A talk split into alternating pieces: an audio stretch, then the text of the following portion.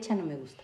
Sí, porque también algo que pasó en la clínica es que honestamente hacíamos muy bien nuestro trabajo, pero porque éramos un buen grupo. Y empe- empezaron a llegar muchos pacientes porque decían, yo quiero estar con Liz, yo quiero estar con Gina, yo quiero estar con el chamán, o sea, por, por el equipo, ¿no? Y creo que algo que le faltó a la clínica en su momento, y es una crítica constructiva, es que no nos valoraron. Porque también, les voy a decir algo, todo psicólogo, todo psicólogo, y más trabajando en una clínica, necesitamos tener vacaciones mínimo tres veces, tres, eh, cada tres meses, mínimo. Sí. A nosotros no nos daban vacaciones, no nos pagaban vacaciones. O sea, es una crítica constructiva. Yo fui muy feliz ahí, se los Ujú. agradezco. Sí, sí, sí, yo también. Pero honestamente no teníamos un tema de descanso, porque yo también, saliendo de la clínica, yo veía pacientes los miércoles, Claro, sí. los sábados y los domingos. Y también los días que me regresaba temprano era ver pacientes, ¿no? Entonces sí era un cansancio crónico, crónico, o sea, ya Crónico, estábamos burnout, estábamos tronadas, ¿no? O sea, Tronadísimo. tronadísimas. Pero sí, el trabajar en una clínica y en esa clínica en especial, para mí fue mágico. O sea, Sí. fueron de, los me- de la mejor época de mi vida, Liz. El haberme reencontrado contigo, con el chamán, con la doctora, con tantos pacientes. O sea, sí fue algo mágico. Sí, sí, totalmente mágico. Y creo que, creo que mi, salida tuvo que ver con eso. O sea, no es, eh, no es que ya no quisiera, más bien lo quería tanto que, Claro. que- que lo quería conservar, ¿no? Y que decía, hijo, aquí se me va a ir la vida así, sin vacaciones. Porque, ¿qué pasa, no? Es, es una profesión en la que eh, tienes que agarrar la onda que si no chambeas no tienes lana. Punto. Punto. Entonces, yo en mi vida falté. Bueno, yo tampoco. O yo, sea- ¿Te acuerdas que me operaron de la espalda? Ricky, que era el dueño, de la, uno de los socios dueños de la clínica, a los 10 días fue por mí. Yo en pants, me llevó a la clínica apenas si podía caminar por la espalda y yo vi pacientes recién operadas de la espalda. O sea, para que vean lo comprometida que estábamos ahí. Y también acuérdate, al final, los últimos años, Guanajuato se puso muy peligroso. Ah, sí, claro. Sí, peligroso. claro, o sea, claro. había un tema ahí fuertísimo y nos las estábamos rifando como mujeres, porque aparte íbamos solas en carretera, Sí. manejando. Sí. O sea, Sí. que también te voy a decir una cosa, no me daba miedo a mí, porque pues, estábamos trabajando con adictos, o sea, no manches, o sea, o sea, ya habías escuchado, lo peor que puedes escuchar, Ya lo he escuchado. ya lo habíamos escuchado ahí y saliendito, ¿no? Entonces dices, bueno, pues, porque a mí me decían, ¿no te da miedo? No, no me da miedo, ¿no? O sea, porque también te, te, te curtes y haces un caparazón y ya no te da miedo, ¿no? Que igual y está mal, ¿no? Sí, no, no sé. O sea, es parte de la tolerancia que vas haciendo. O sea, Exactamente. Ya, ya cuando escuchas lo, lo, lo ya, o sea, lo que menos te imaginas lo tienes enfrente, creo que brincas todas las barreras de, de miedo que puedas tener. Y cuando también, no sé, ¿no te pasó? Cuando tú puedes abrazar, abrazar a una persona que asesinó a alguien, que violó, que robó, y que lo puedes abrazar con tu alma y con tu corazón y sin ningún juicio. Creo que a mí eso era, y, y todavía sigue siendo algo que me llena mi alma. Es un trabajo de compasión que no lo podría explicar aquí, pero es un sentimiento que marcó y sigue marcando mi vida para bien. ¿No? Son emociones que no se pueden explicar, que nada más las puedes sentir. ¿no? Entonces, pues sí estaba muy fregón. Y como tú dices, sa- salimos con la pila alta, baja, media. Y ahí también pues, llegamos con temas personales y era, tú no puedes hablar de nada. Y tú a lo que vienes. ¿eh? Sí, sí, a, a- a entregarlo todo. O sea, que creo que creo que no siempre se vive como desde ese lugar, o al menos no en todos los profesionistas, y está bien también, Sí. está bien también, porque yo hoy reconozco que el, el- el- la entrega en mi chamba tuvo que ver con, con mi historia de vida. O sea, realmente eso que yo daba es obvio que es lo que yo necesitaba. Claro. A ver, bien, Liz. La- o sea, le acabas de dar. Lo que nosotros damos es lo que queremos en Claro. nuestra vida. Claro. O sea, el abrazo que yo le daba a esta persona y que la persona me lo daba, ¿eh? Era el abrazo que yo necesitaba.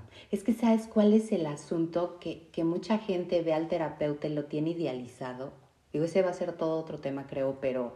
Que lo podríamos hablar en el siguiente podcast, ¿no? La idealización del psicólogo. Del psicólogo, ¿no? Y lo que creen de nosotros. Piensan que, que, ese vato no sufre, que es bien feliz, que eh, su vida... O sea, porque a mí me lo llegaban a decir.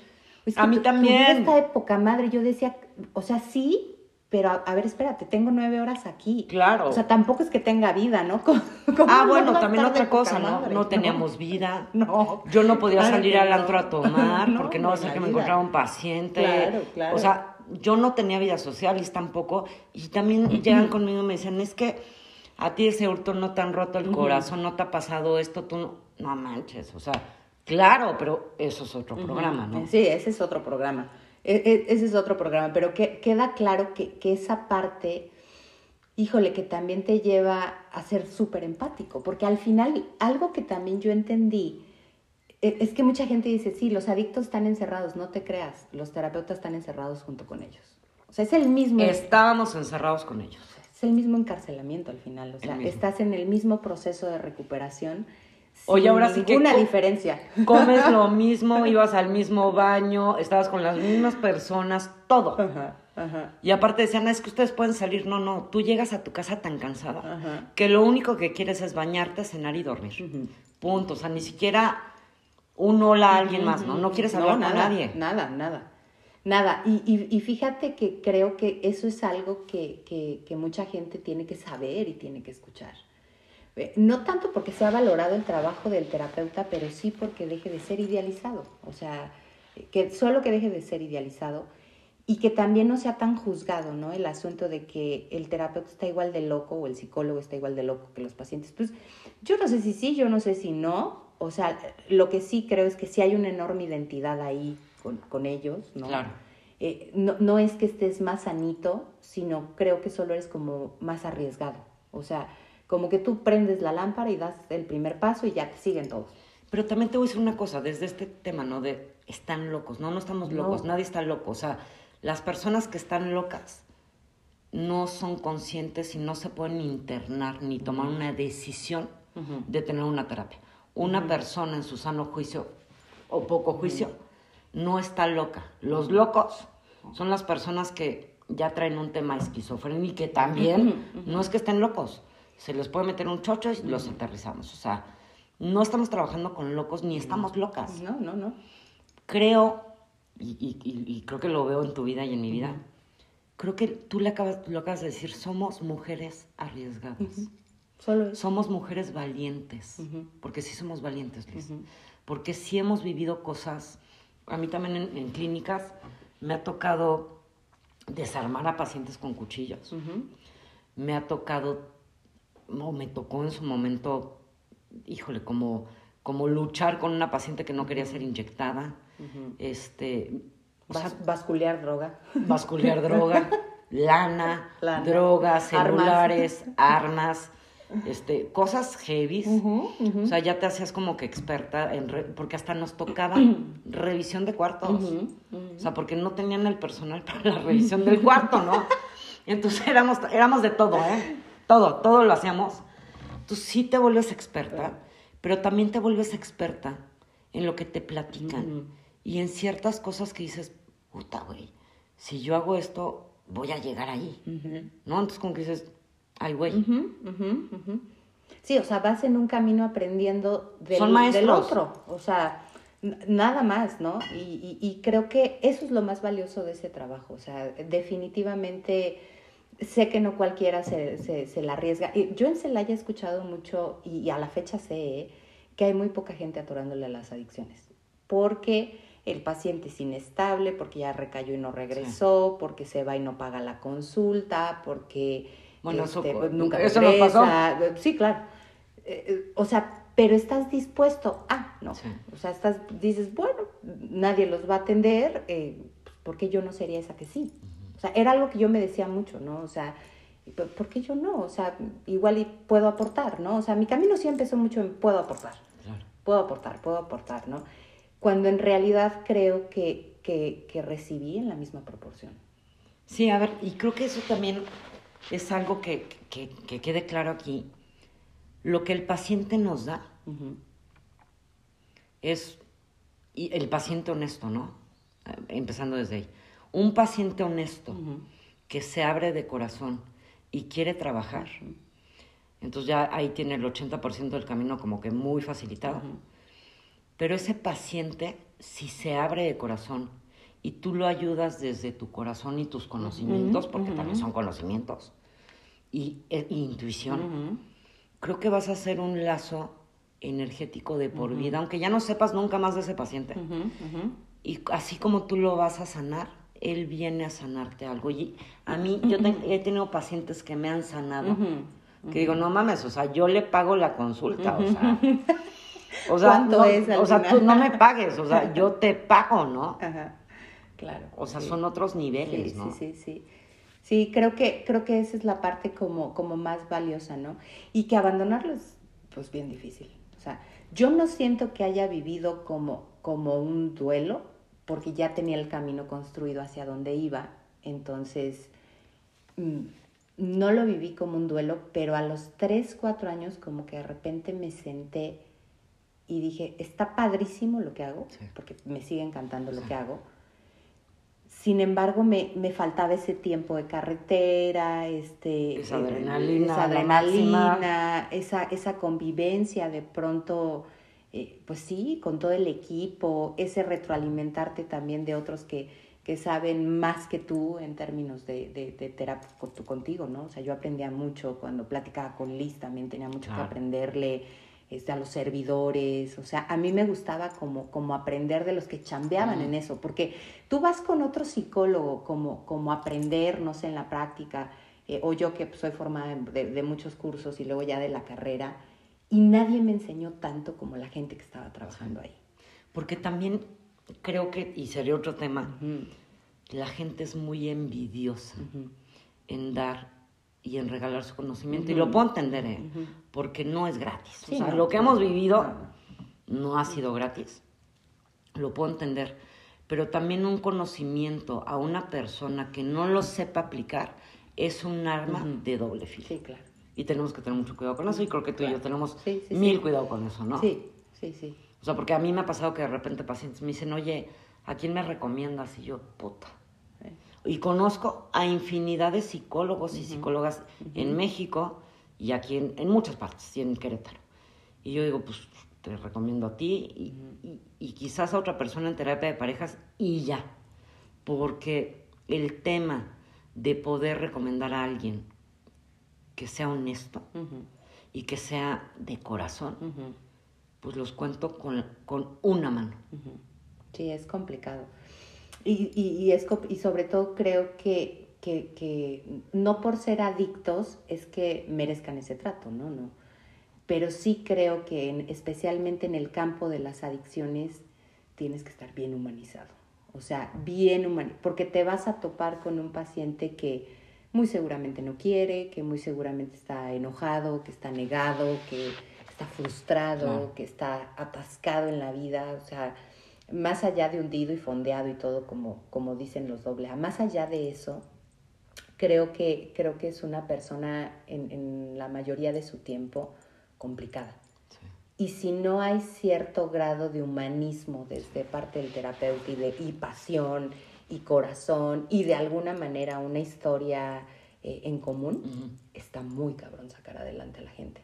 Mira, yo también no he contado esto, pero yo a mis 18, 19 años me internan en una clínica de adicciones en Cuernavaca porque me empezaron a dar ataques de pánico.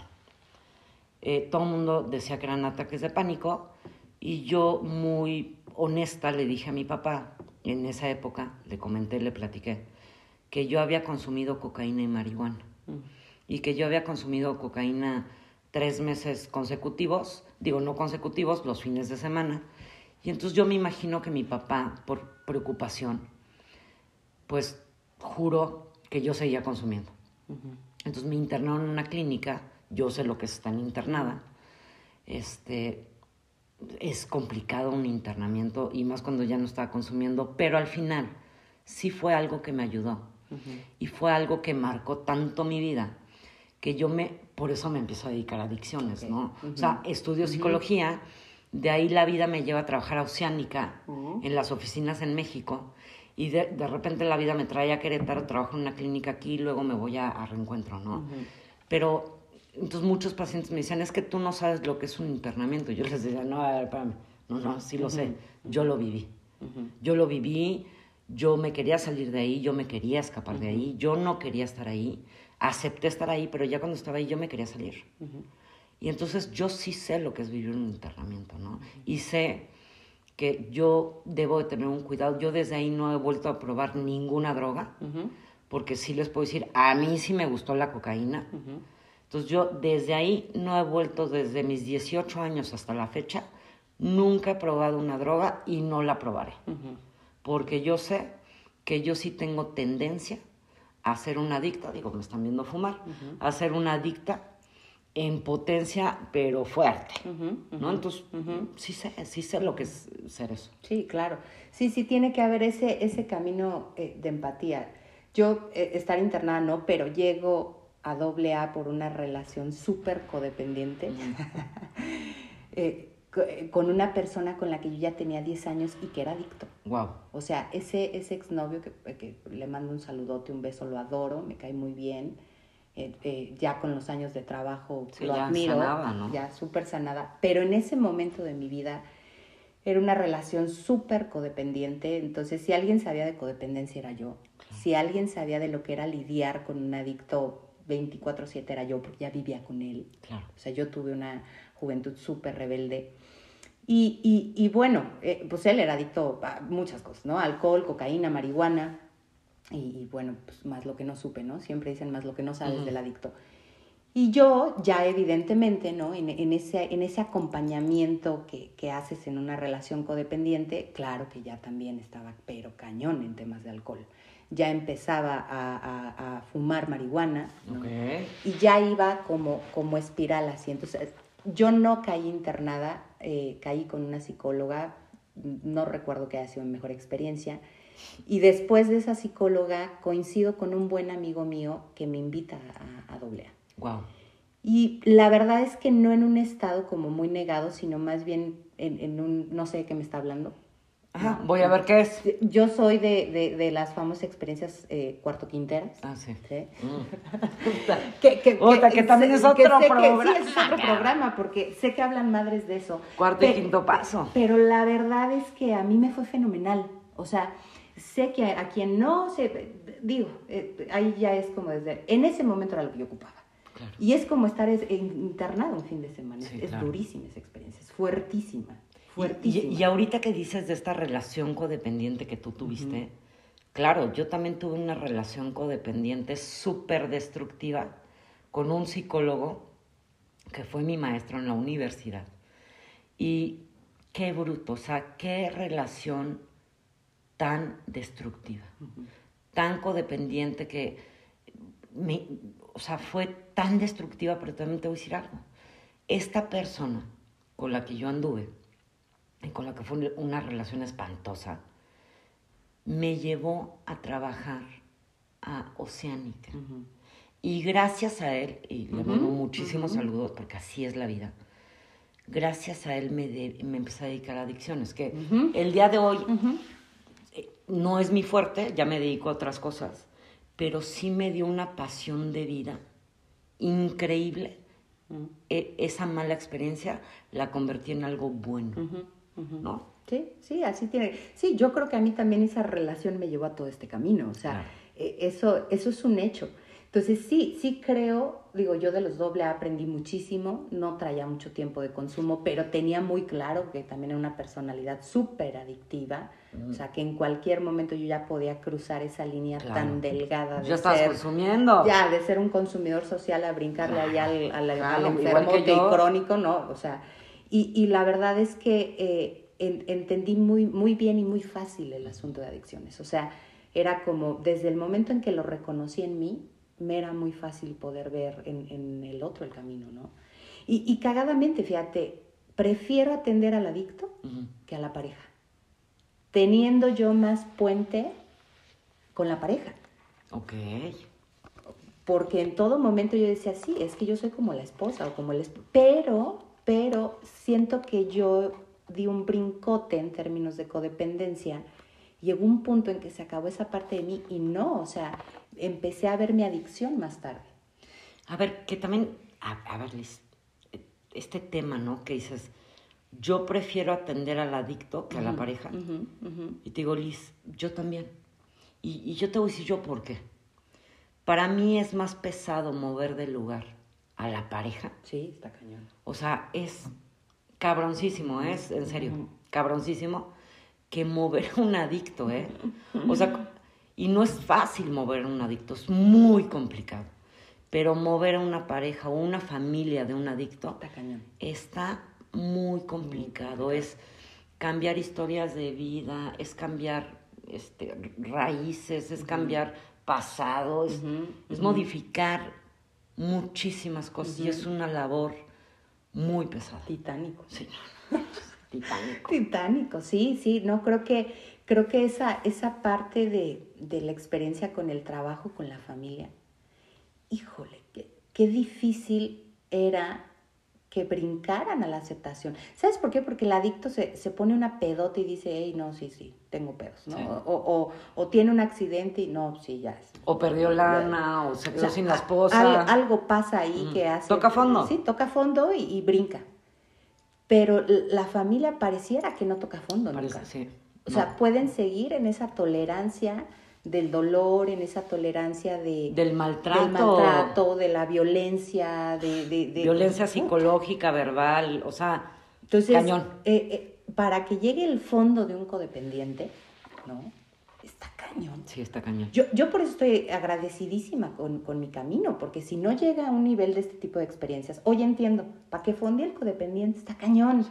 Y va a haber muchas recaídas, ¿eh? Entonces, muchas. claro, uh, no, hay muchísimas, pues.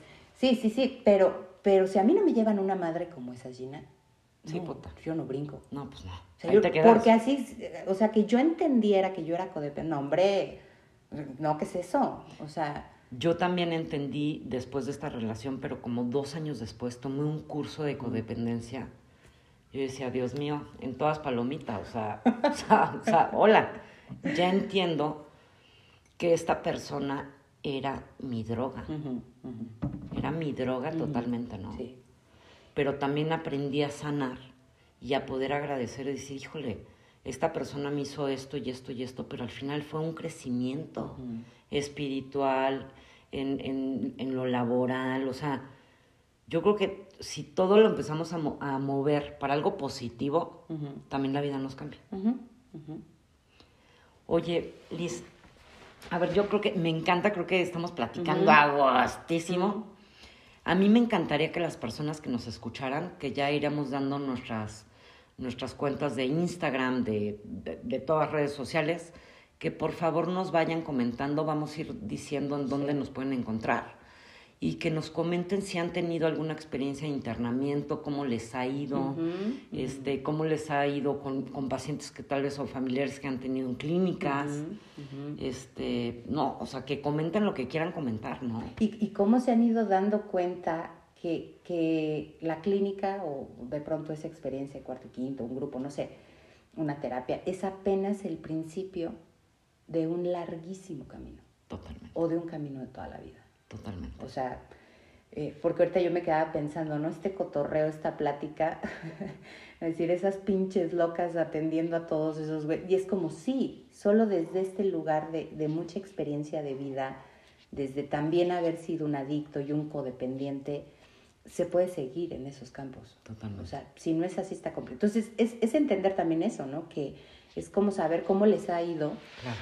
y el camino que han continuado. Claro porque yo he tomado después de ese camino, vinieron mil caminos más, ¿eh? Mil caminos más, mil talleres más, eh, diferentes tipos de acompañamientos, este, varios psicólogos, incluso como de, de diferentes corrientes, psiquiatra, este, retiros. Eh, bueno, chamanes. Chamanes, o sea, eh, coaches, seguramente en el camino más de uno era un coach ahí en un taller padre, eh, funcional en ese momento de, la vida. O sea, creo que los comentarios son importantes porque también es, es importante que tanto nosotros como muchos otros profesionistas vayan teniendo claro qué está, qué está necesitando la gente. Totalmente. Yo siempre tenía como la duda si la clínica realmente estaba logrando su objetivo. No, no creo que siempre sea poner al adicto en abstinencia No. o, o- o- o lograr que deje de beber o consumir o codepender, no sé.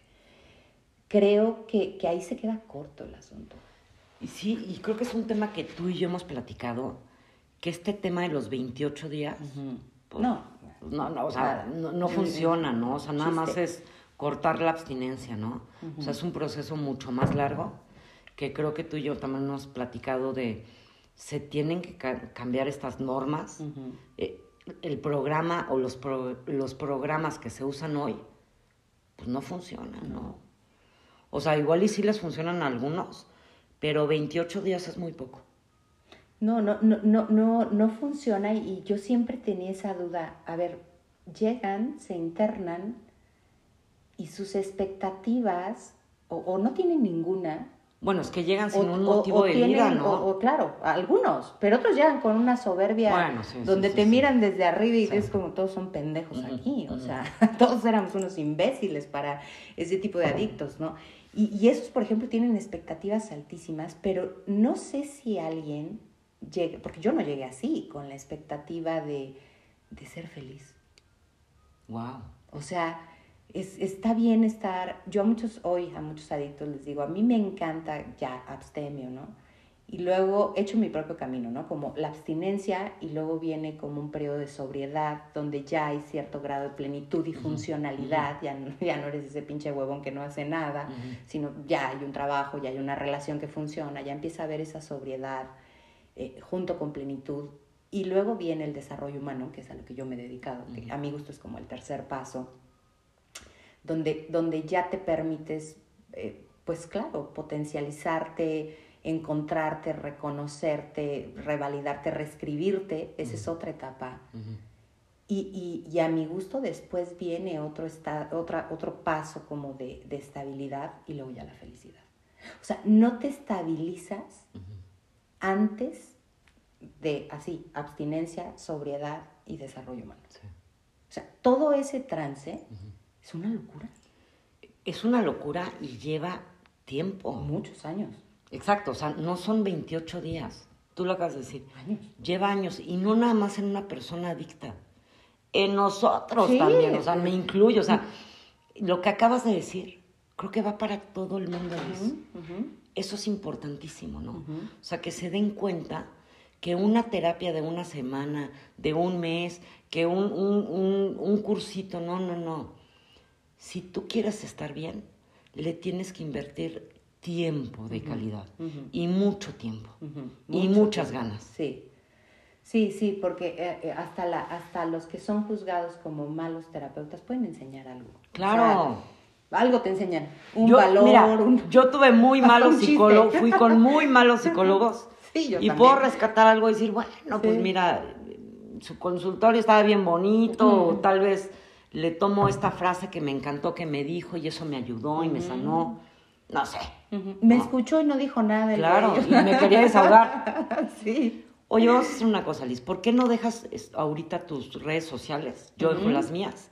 Y en el siguiente podcast ya les decimos en dónde nos pueden encontrar, Sí, como tocando base. así es. Este, ¿Cuáles son tus redes, Liz? Me encuentran como en Facebook como Liz de HI y en Facebook también como Desarrollo Humano Integral. Perfecto. Yo les dejo mi Instagram, estoy como arroba Gina Psicóloga. Y en Facebook estoy como psicóloga Gina. Este, pues ahora sí que adelante, Liz. Nos vemos la próxima semana Nos para vemos- seguir con esto. Nos vemos la próxima semana de, de todos estos temas que salieron, a ver cuál rescatamos. Exacto. Y por favor comenten, ábranse, si necesitan ayuda con un tema de adicciones, acérquense a nosotras. Claro que sí. Un abrazo a todos, saludos, felices, que será días, viernes, sábados, el día que lo estés escuchando. Feliz semana. Gracias.